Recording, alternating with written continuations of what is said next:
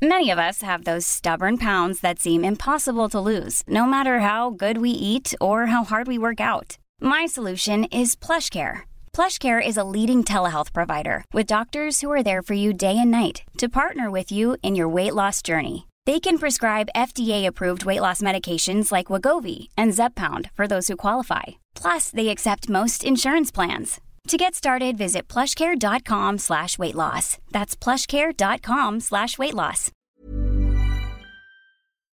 Porque el mundo actual no se entendería sin la economía y los negocios. Acompaña a Mario Maldonado, el columnista de negocios más joven y objetivo del periodismo financiero, en su programa Bitácora de Negocios.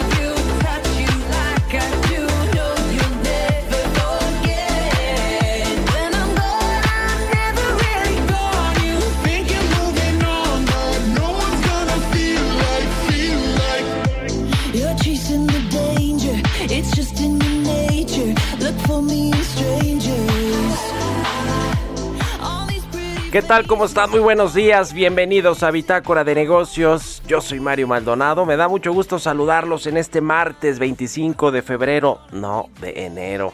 Ya me estoy adelantando un mes.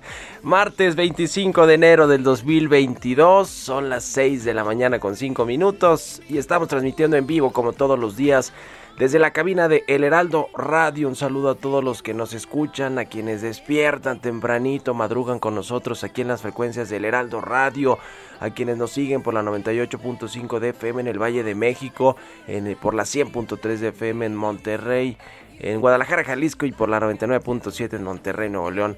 Así que pues a todos en el resto de la República también nos escuchamos a través de las estaciones hermanas del Heraldo Radio en el sur de los Estados Unidos, en el streaming que está en la página heraldodemexico.com.mx.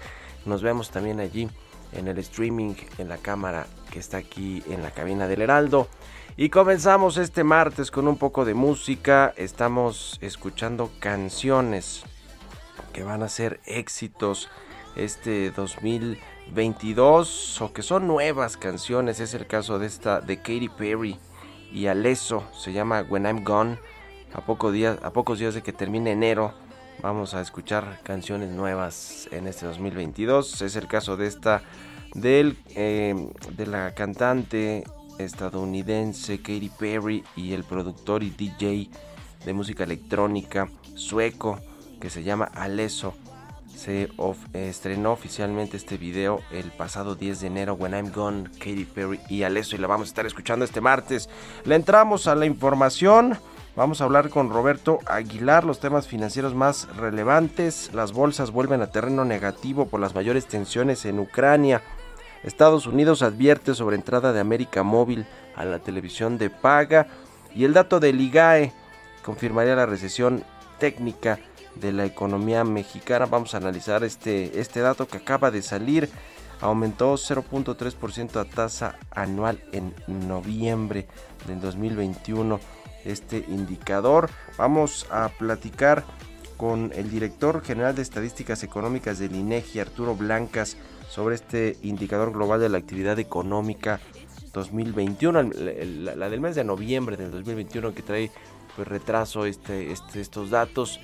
Eh, estos indicadores, pero bueno, pues tenemos eh, un, aumento de 0.3% eh, con números desestacionalizados. Vamos a analizar el tema con Roberto Aguilar y también con Arturo Blancas, el director de estadística económica del INEGI. Vamos a platicar también con Alejandro Hernández, el presidente nacional del Instituto Mexicano de Finanzas, el nuevo presidente del IMEF sobre la inversión privada y pública. Va a ser un sexenio perdido en términos de inversiones, o dice el IMEF. Los empresarios aún esperan el momento oportuno para invertir. Vamos a entrarle a este y otros temas de económicos y financieros con el nuevo presidente del IMEF. ¿Qué está pasando con la pandemia?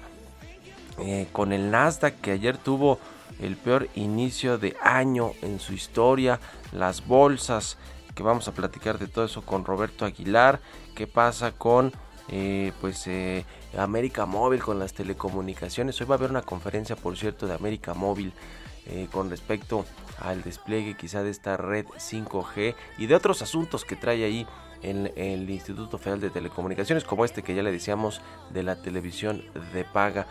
Vamos a entrarle a todos estos temas hoy aquí en Bitácora de Negocios, así que quédense con nosotros en este martes, se va a poner bueno. Vámonos con el resumen de las noticias más importantes. Para comenzar este día lo tiene Jesús Espinosa.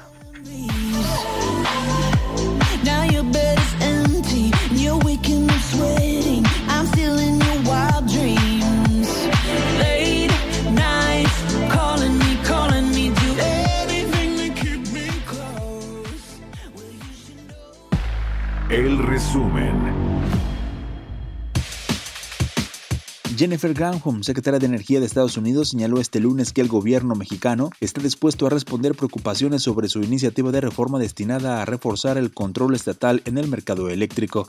La Asociación Mexicana de la Industria Automotriz alertó que la reforma eléctrica inhibe la atracción de inversiones futuras y que incluso la redirige a otros países. En un posicionamiento de la agrupación de armadoras, advirtió que la apuesta por energías menos limpias y más caras impactaría negativamente la competitividad de México. Confederación Patronal de la República Mexicana aseguró que la evidencia mostró que las promesas del gobierno federal de que iban a bajar los precios de la gasolina no fueron realidad, por lo que es difícil creer que se estará mejor con la reforma eléctrica que se propone a pesar de ser altamente contaminante. HR Ratings revisó su estimación de inflación general al cierre de 2022 a 4.25% anual desde el 3.8% previo. En su reporte económico Inflación en México por encima del rango objetivo de Banjico en 2022, la empresa calificadora refiere que el pronóstico de inflación continúa sesgado al alza. La Secretaría de Energía extendió por seis meses la vigencia de los precios máximos para el gas licuado de petróleo, con lo que la Comisión Reguladora de Energía continuará publicando los topes semanales para 145 regiones del país hasta el mes de julio. Estados Unidos expresó su preocupación a México sobre las implicaciones para la competencia si el Instituto Federal de Telecomunicaciones permite que el gigante América Móvil ingrese al mercado nacional de televisión de paga.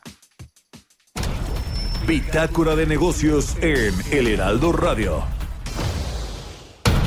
El editorial.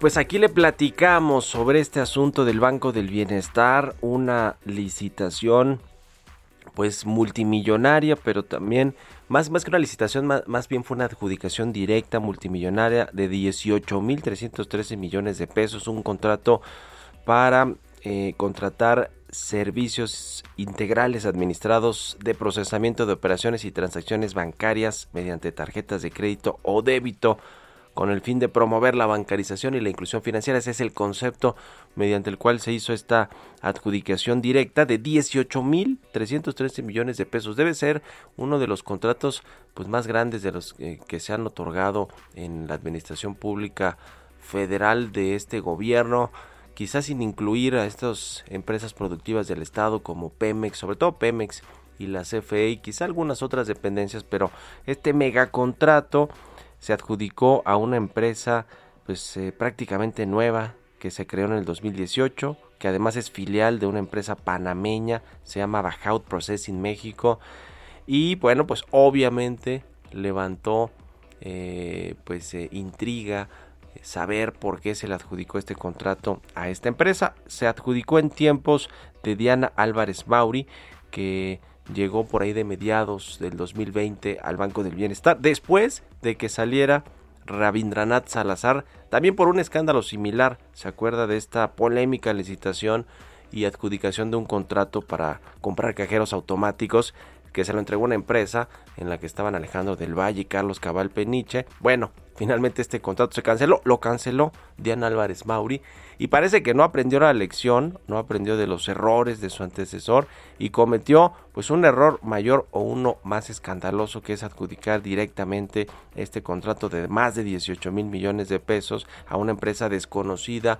recién creada, con sede en Panamá, además un paraíso fiscal. Y bueno, pues se revisó, se revisó este tema, nosotros lo publicamos en el Universal lo dimos a conocer, lo revelamos y ya después de ahí lo tomaron otros medios. Pero bueno, desde que lo publicamos, que fue en diciembre pasado, el primero de diciembre, se eh, publicó hacia el 15. El 15 se dio a conocer, es decir, 15 días pasaron, la renuncia o la renunciaron a esta funcionaria Diana Álvarez Mauri. ¿Por qué? Pues porque encontraron irregularidades en este proceso de adjudicación y se anunció el domingo que el nuevo titular del, del Banco del Bienestar, Alfredo Orellana, canceló este contrato. Así las cosas, así la corrupción y la impunidad, porque Diana Álvarez Mauri pues cayó de pie en, eh, en el IPAP, se fue como vocal de este instituto. Así que pues vaya que necesitan se necesitan investigaciones para detectar la corrupción, pero también para que no queden impunes quienes están detrás de todo esto. En fin, vamos a seguirle dando seguimiento a este tema, pero bueno, pues lo que revelamos finalmente terminó por sacar a Diana Álvarez Mauri del Banco del Bienestar, pero pues con impunidad todo parece ser ahora como vocal de la Junta de Gobierno del IPAP. ¿Ustedes qué opinan? Escríbanme en Twitter, arroba Mario Mal, y en la cuenta arroba Heraldo de México. Economía y mercados.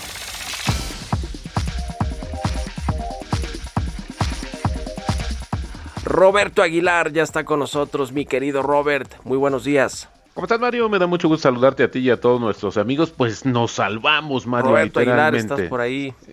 Te escucho, Mario.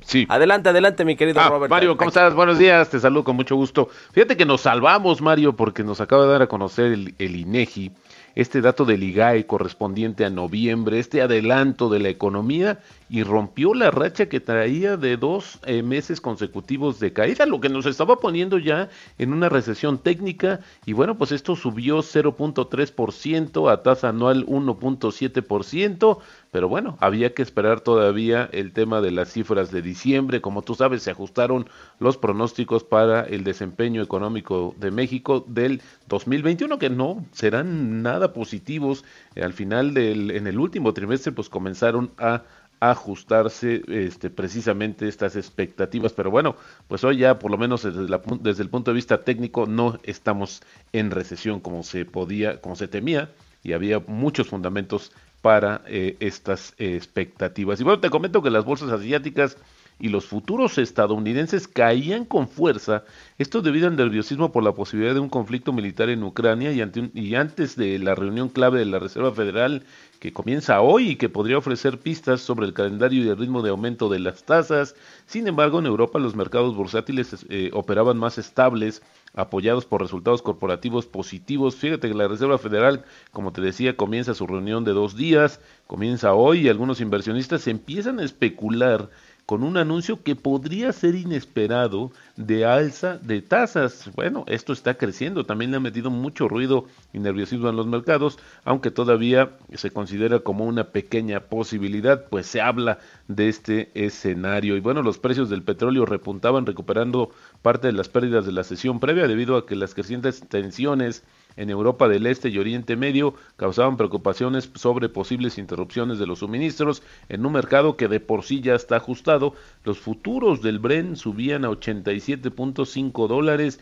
mientras que el WTI a 85.4 dólares tras caer 2.2% justamente ayer. Bueno, estos dos marcadores tocaron máximos de 7 años la semana pasada y avanzan hacia ganancias mensuales de más de 12%. Comenzó complicado el 2022 para los mercados y fíjate que un dato interesante que, acaba de dar a conocer la agencia Reuters, eh, Mario, es que el índice Nasdaq se encamina al peor comienzo del año desde 1980.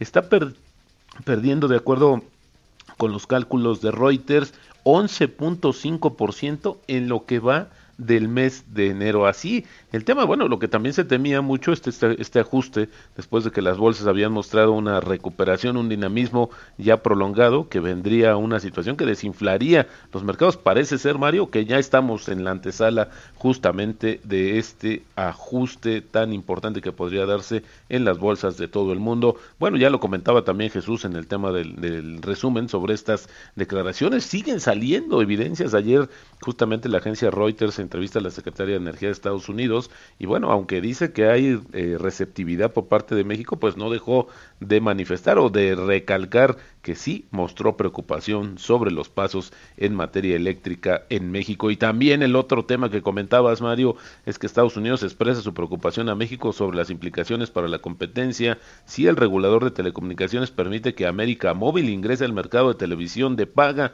el 12 de enero, pues se reunieron varios funcionarios entre ellos el, representante comercial adjunto, eh, y ellos le dijeron a la Secretaría de Economía y al Instituto Federal de Telecomunicaciones que estaban preocupados. Por cierto, Mario, hoy hay un evento de América Móvil, no sabemos exactamente de qué se trata, puede ser del tema de 5G, pero sin embargo lo que sí será prácticamente obligatorio es preguntarle sobre estos eh, temas, porque se supone que mañana el IFT, de acuerdo con esta nota de Reuters, otorgaría a América Móvil la concesión para televisión de paga. Y bueno, también la nota que hizo eh, mucho ruido el día de ayer es esta de Walmart de México, que está considerando alternativas estratégicas para sus operaciones en Centroamérica, que podrían incluir posibles ventas, empresas conjuntas, asociaciones o alianzas estratégicas u otras transacciones. Fíjate que la cadena comercial pues tiene operaciones en El Salvador, Honduras y Nicaragua y tiene 860 tiendas en Centroamérica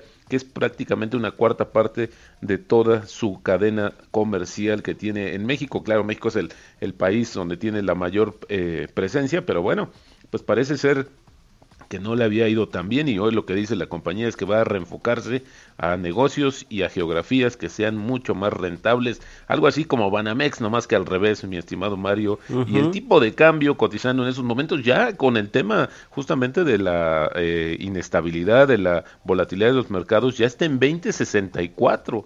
Eh, tocó un 2068 y con eso tenemos una depreciación mensual ya de 0.8% y en los últimos tres meses el peso fortachón se nos debilita y está con una depreciación de 2.4% y una frase Mario que viene muy ad hoc a todo lo que pasó ayer. Ayer este esta pues resbaladillas de los mercados bursátiles llegaron a caer 4% en el intradía y finalmente cerraron eh, eh, positivos pero bueno esto fue muy efímero pero esta frase creo que describe mucho lo que sucedió el día de ayer, de ayer, perdón, a menos que puedas ver tus acciones caer un 50% sin que te cause un ataque de pánico, no deberías invertir en el mercado bursátil. Esto lo dijo en su momento Warren Buffett y te decía, mejor frase no pudo haber para describir lo que sucedió el día de ayer. Buenísimo, mi querido Robert, gracias y nos vemos al ratito en la televisión. Al contrario, Mario, muy buenos días. Roberto Aguilar, síganlo en Twitter, Roberto AH6 con 22. Vamos a otra cosa. Radar Económico. Y bueno, vamos a hablar como todos los martes con Ernesto Farril, presidente del Grupo Bursamétrica, sobre la venta generalizada de distintas clases de activos. Mi querido Ernesto, ¿cómo estás? Buenos días. Muy buen día, Mario. Buenos días a todos. ¿Cómo está este tema y que se junta ayer con el desplome, el descalabro de los mercados en Estados Unidos como la, el Nasdaq? Bueno, fíjate que lo que estaba comentando Roberto, la frase célebre del señor Warren Buffett también se aplica a los inversores de criptomonedas. Sí, sí, sí.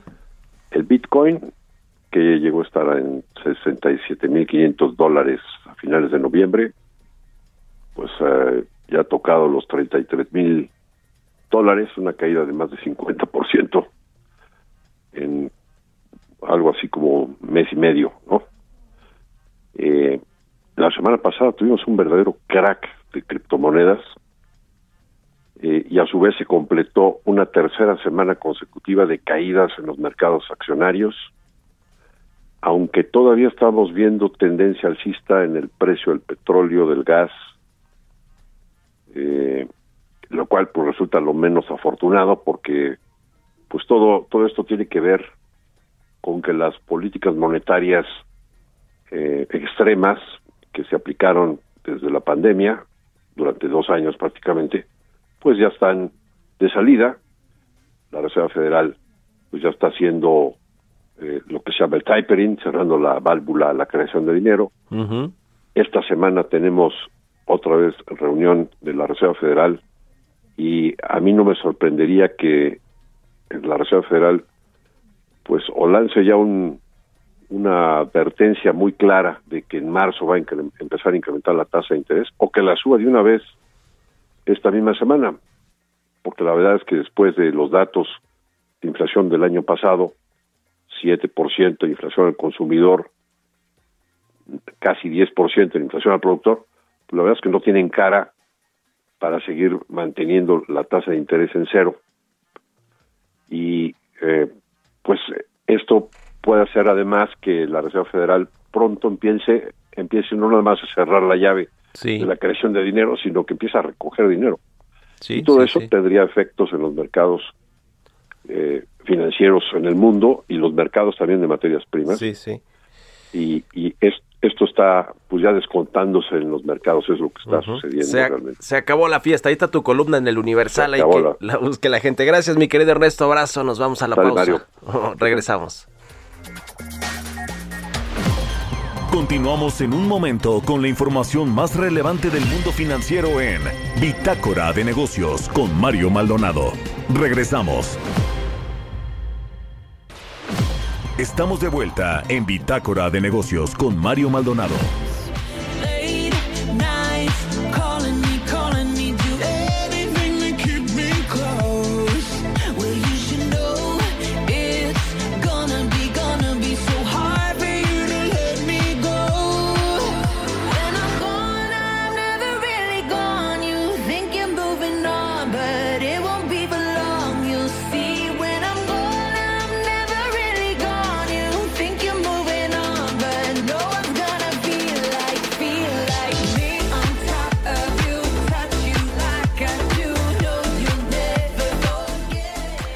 Ya estamos de regreso aquí en Bitácora de Negocios. Son las 6 de la mañana con 30 minutos, tiempo del centro de México. Regresamos escuchando un poquito de música antes de entrarle a la información en esta segunda parte de Bitácora de Negocios. Estamos escuchando a Katy Perry y al DJ y productor de música electrónica sueco Alesso. La canción se llama When I'm Gone. Estamos escuchando canciones nuevas de este 2022. Esta, su video se estrenó el pasado 10 de enero y es bueno parte de las nuevas producciones de esta cantante estadounidense estadounidense Katy Perry y de el DJ de música electrónica Alesso. Vámonos al segundo resumen de noticias con Jesús Espinosa.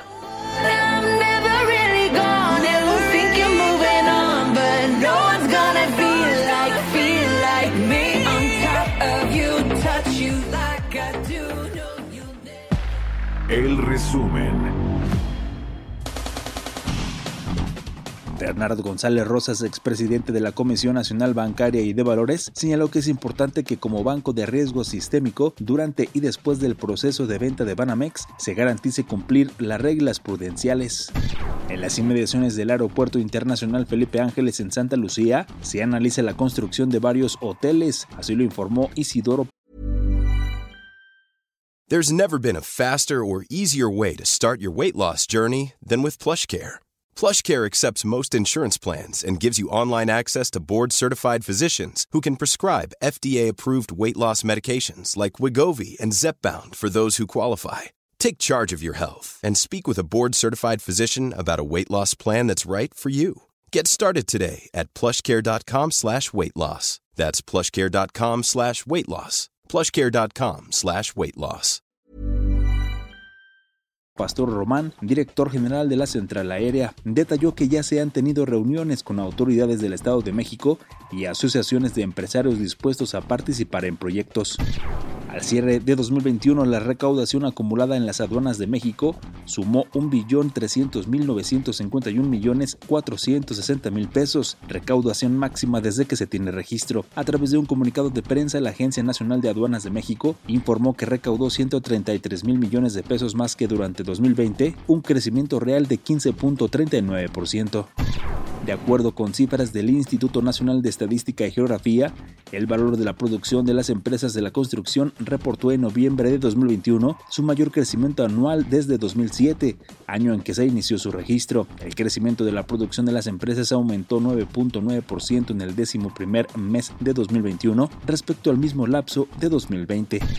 Según datos de la Cámara Nacional de la Industria Cinematográfica, en los primeros tres años de sexenio los boletos de cine se encarecieron 20% y en 2021 alcanzaron el nivel más alto de los últimos nueve años. Entre 2019 y 2021, el costo por medio del boleto pasó de 54.2 a 64.9 pesos en promedio a nivel nacional.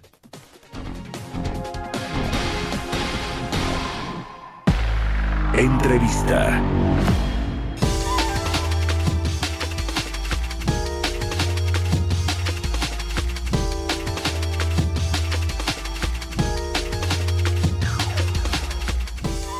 Y bien, ya le platicaba que eh, el maestro Alejandro Hernández Brinca se convirtió a inicios de este año en el nuevo presidente nacional del Instituto Mexicano de Ejecutivos de Finanzas y vamos a platicar con él de los retos que hay hacia adelante en materia económica en este 2022 y hacia el cierre del sexenio, hacia el 2024.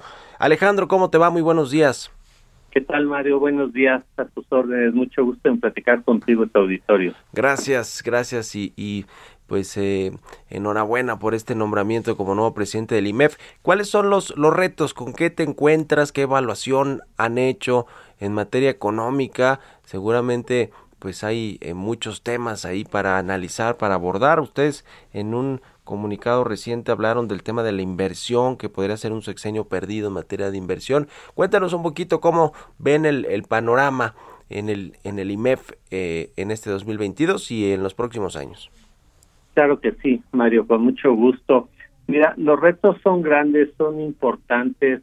Estamos eh, amaneciendo este año con un panorama no del todo alentador como nos hubiera gustado eh, en el IMEF, en este comunicado que comentas, es resultado de una encuesta que llevamos a cabo con más de 30 de los más destacados economistas de, México y en donde eh, podemos concluir que la economía mexicana comienza el año con señales de debilidad.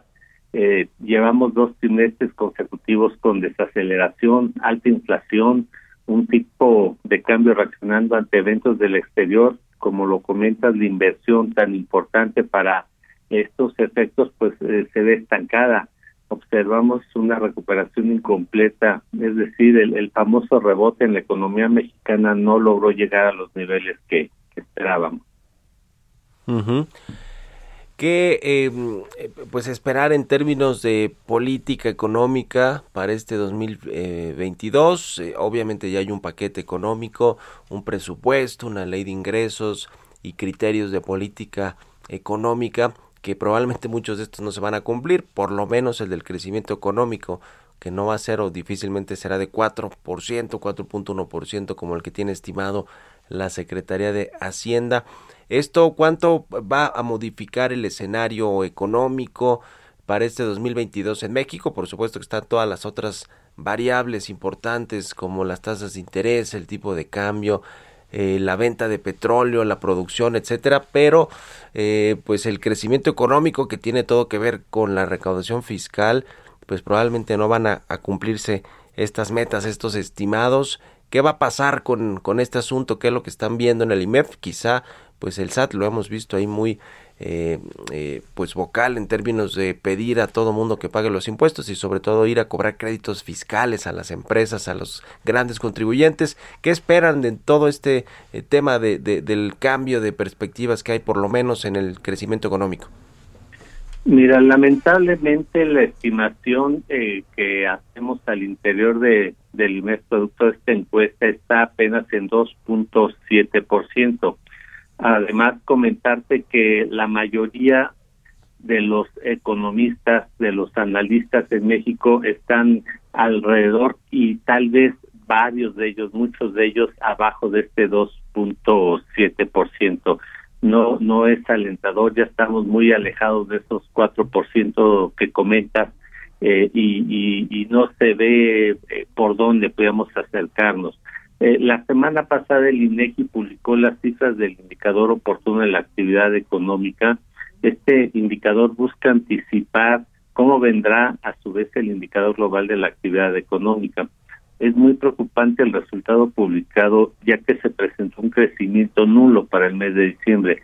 Esto como resultante de una caída de 0.2 en la actividad industrial y un crecimiento positivo de apenas 0.1% en los servicios. Este resultado implicaría que el Producto Interno Bruto habría caído 0.5% en el último trimestre del año. Recordemos que esto viene después de una caída de 0.4% en el trimestre anterior, lo que implicaría una recesión en la ya una recesión en la economía mexicana. La inflación sigue muy alta, recordemos también que el el año pasado fue de 7.36, lo que implica la la inflación más alta en lo que va de este siglo, eh, un balance eh, público tradicional de menos 3.3%. Estamos estimando tasas de política monetaria, la tasa de interés que sirve de base para el costo financiero a todos nosotros, a todas nuestras empresas, para final del año lo estamos estimando en 6.5% eh, al final del año eh, no no se ve nada alentador el panorama eh, desgraciadamente Mario. Pues sí, y se ve complicado más como ya nos decías Alejandro, si no hay inversión eh, tanto pública, pero sobre todo privada, es decir, confianza a los inversionistas, a los empresarios, pues para que generen empleos, para que se decidan abrir nuevas líneas de producción, nuevas fábricas, que llegue más inversión extranjera, eh, física, no en, reinversión de utilidades, que es mucho lo que, lo que hemos estado viendo con estos datos de inversión extranjera directa. ¿Qué habría que cambiar en el país? Porque, a ver, yo he escuchado al presidente López Obrador que se ha reunido con los empresarios, con las cúpulas empresariales, con el Consejo Mexicano de Negocios, con el, el Consejo Coordinador Empresarial, con su Consejo Asesor, y pues eh, eh, según el presidente los empresarios les ha ido bien, están bien, eh, confían en su gobierno, pero eso no se traduce necesariamente en grandes inversiones o nuevas inversiones. ¿Qué se tendría que hacer para que suceda pues esto que, que se requiere para que México crezca de forma importante y se recupere o se termine de recuperar de la crisis que generó el COVID-19? Totalmente de acuerdo contigo, Mario. No, no necesariamente se está viendo esta inversión. Necesitamos mucho consumo y el consumo eh, eh, se mueve a través de la generación de empleo y para que haya una generación de empleo eh, de manera importante como lo que necesitamos en nuestros países en este momento, pues necesitamos de mucha inversión, de que las empresas eh, recontraten aquellas plazas de los colaboradores que tuvieron que retirar en las épocas, en los meses críticos durante la pandemia la, los niveles de inversión actuales son los mismos que existían desde 2011, es decir, hemos perdido más de 10 años en los niveles de inversión.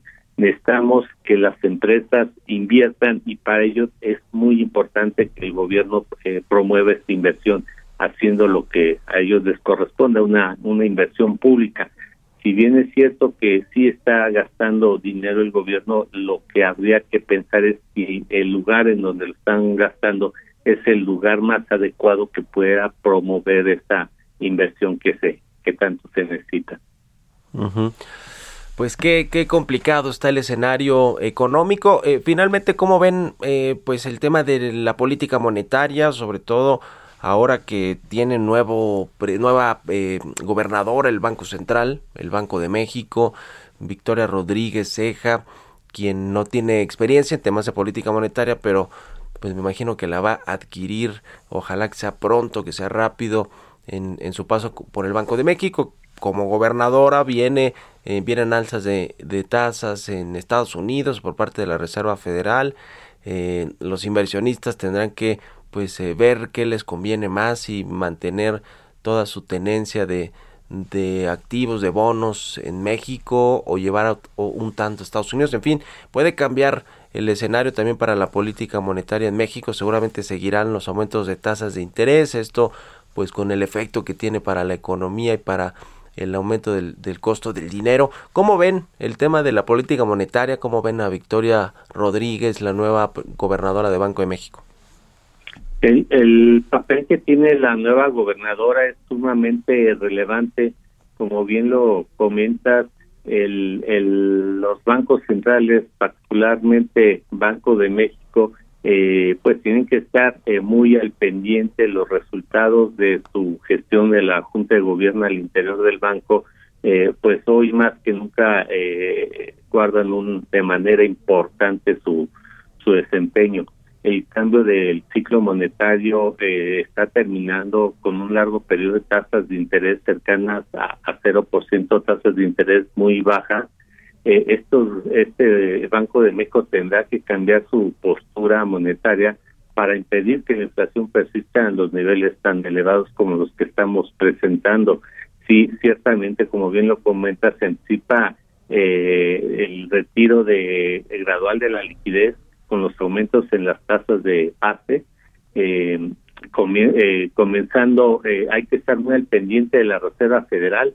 Eh, prácticamente es la, el Banco Central que lleva el papel protagónico en este ambiente global con impacto directo en México. Se ha comentado en diversos sentidos que la Fed piensa cuatro, incrementar en cuatro veces la tasa, con lo cual el Banco de México debe ir a niveles paralelos eh, y eso significaría, bueno, un incremento, eh, si consideramos de 25 puntos base por cada incremento, pues estaremos pensando entre 100 y 150 puntos base en este año. Pues ahí está, ahí está el tema. Vamos a seguir muy pendientes y en comunicación, si nos permites, Alejandro Hernández, nuevo presidente nacional del Instituto Mexicano de Ejecutivos de Finanzas. Muchas gracias por la entrevista y muy buenos días. Con todo gusto, muchas gracias a ustedes y que tenga buen día. Que estés muy bien. Hasta luego. 6 con 44 minutos. Vamos con las historias empresariales. Historias empresariales.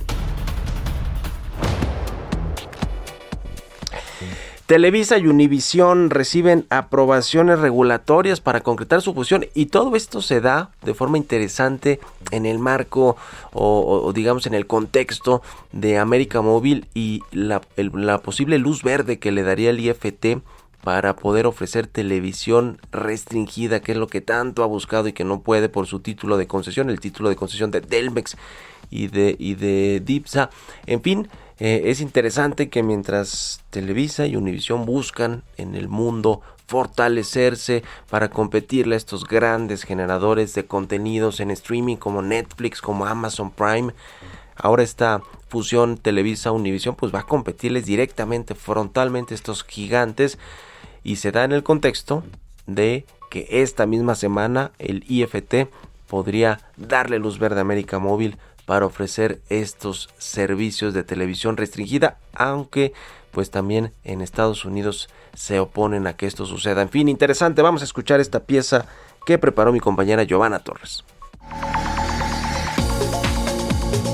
Grupo Televisa de México y la cadena estadounidense Univision anunciaron que fue aprobada la regulatoria en Estados Unidos para concretar la fusión en sus negocios de medios, contenidos y producción.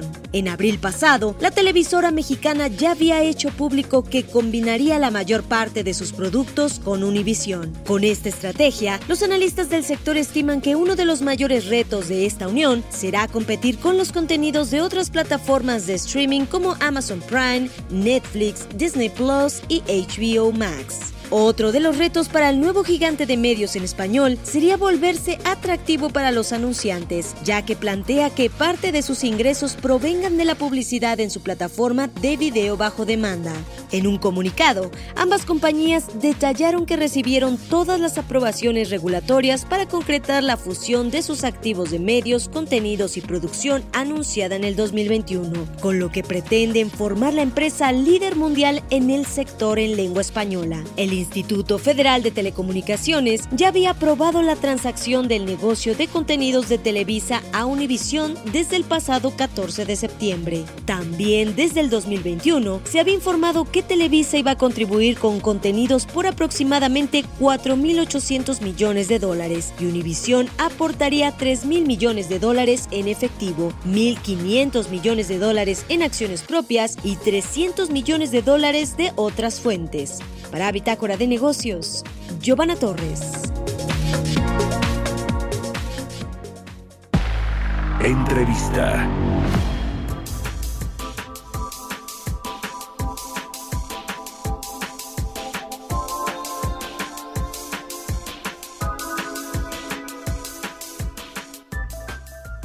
Y bien, se dio a conocer hoy tempranito con el INEGI que siempre nos entrega los datos justo cuando comenzamos el programa Bitácora de Negocios. La actividad económica de México, este indicador, el IGAE, para el mes de noviembre, de noviembre del 2021, avanzó 0.35% respecto a el mes anterior y rompió una racha de tres meses con, con descensos, con caídas. Sin embargo, pues es posible que todo el último trimestre del año pasado pues tenga un eh, crecimiento negativo. Vamos a analizar estos datos, a platicar de esta información con Arturo Blancas, él es director general de Estadísticas Económicas del INEGI, a quien me da mucho gusto saludar. Arturo, ¿cómo estás? Muy buenos días. ¿Qué tal, Mario? Muy buenos días a tus órdenes. pues salió finalmente este dato que son, son muy esperados estos datos del IGAE que publican ustedes en el INEGI. Eh, ¿cómo, ¿Cómo se ve este avance de 0.35%? Eh, ¿Y cómo va a terminar, cómo se prevé que termine el, último trimestre del año? Pues mira, eh, Mario, tenemos eh, del total de la actividad económica 0.3 eh, de manera desestacionalizada, que implica un crecimiento importante en la actividad primaria de 7.2, la actividad secundaria menos 0.1 eh, que sí está un poquito abajo, eh, y eh, las actividades terciarias en 0.5. Esto, si lo comparamos, esto es con respecto al mes anterior. Si lo comparamos contra el mismo mes del año anterior, o sea, el noviembre contra noviembre, es también 0.3 el, el crecimiento, 6.9 en la parte primaria, 0.7 en las actividades secundarias, y a nivel eh, anual hay un hay un crecimiento, pero un, un crecimiento de cero o, de la actividad terciaria, estancada la, parte de la actividad eh, secundaria. Esto eh, pues no es lo mismo en todas las actividades, hay actividades que crecieron muy bien, como la parte de los hoteles, de los transportes, recordemos que en, en noviembre, que es el mes de, en el que estamos, pues había una un nivel de movilidad mayor al que estamos ahora en, enero y entonces, bueno, pues las actividades de transportes, hoteles, restaurantes estaban creciendo bastante bien.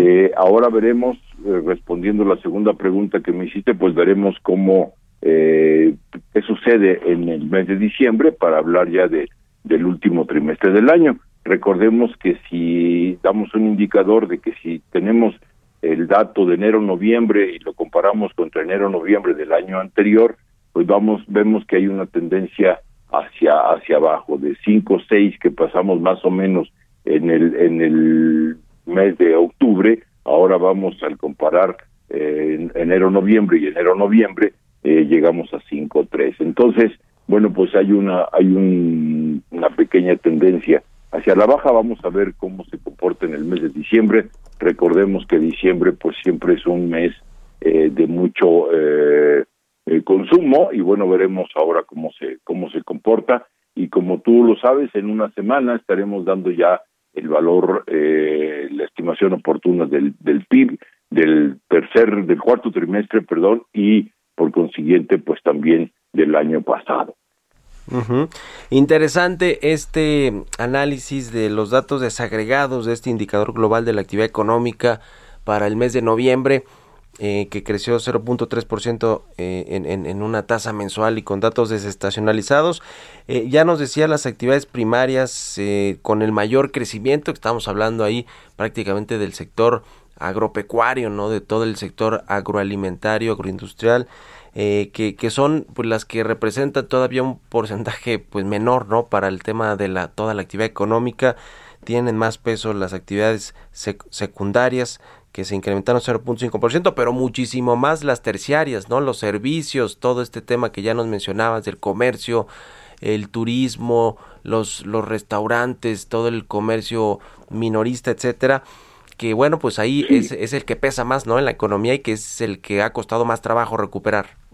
Así es, en, en noviembre el sector primario, que es eh, la, la, parte agropecuaria, no, la parte agroindustrial sí está en las actividades secundarias, Sí, sí, sí, pero en las primarias pesa el 4.7 más o menos para la actividad de noviembre, el 30% de las actividades secundarias y el resto, el 66%, son las actividades terciarias. Entonces, donde está el comercio, los servicios, los transportes, no toda la desagregación de servicios personales, los servicios de empleo, incluso la administración eh, pública, eh, ahí se encuentran estos, eh, es muy grande el sector terciario y bueno, pues es de los que tiene mayor peso en nuestra actividad económica, en nuestra economía. Y bueno, vemos que esta actividad terciaria, como bien lo decías, creció de, de cifras originales 1.3%, pero como te decía hace un momento, hay sectores como los servicios de alojamiento que crecieron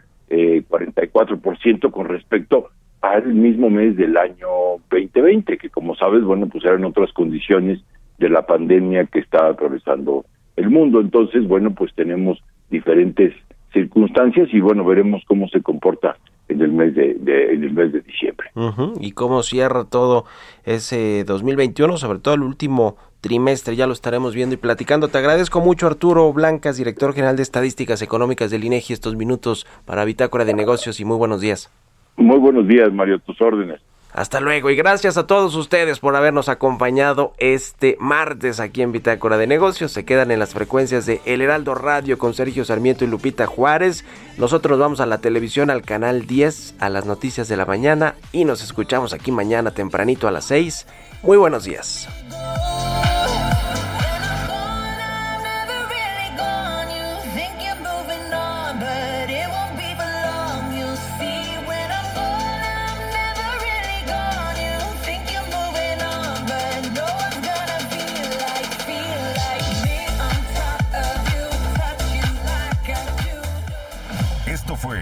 Bitácora de Negocios con Mario Maldonado, donde la H suena y ahora también se escucha. Una estación de Heraldo Media Group.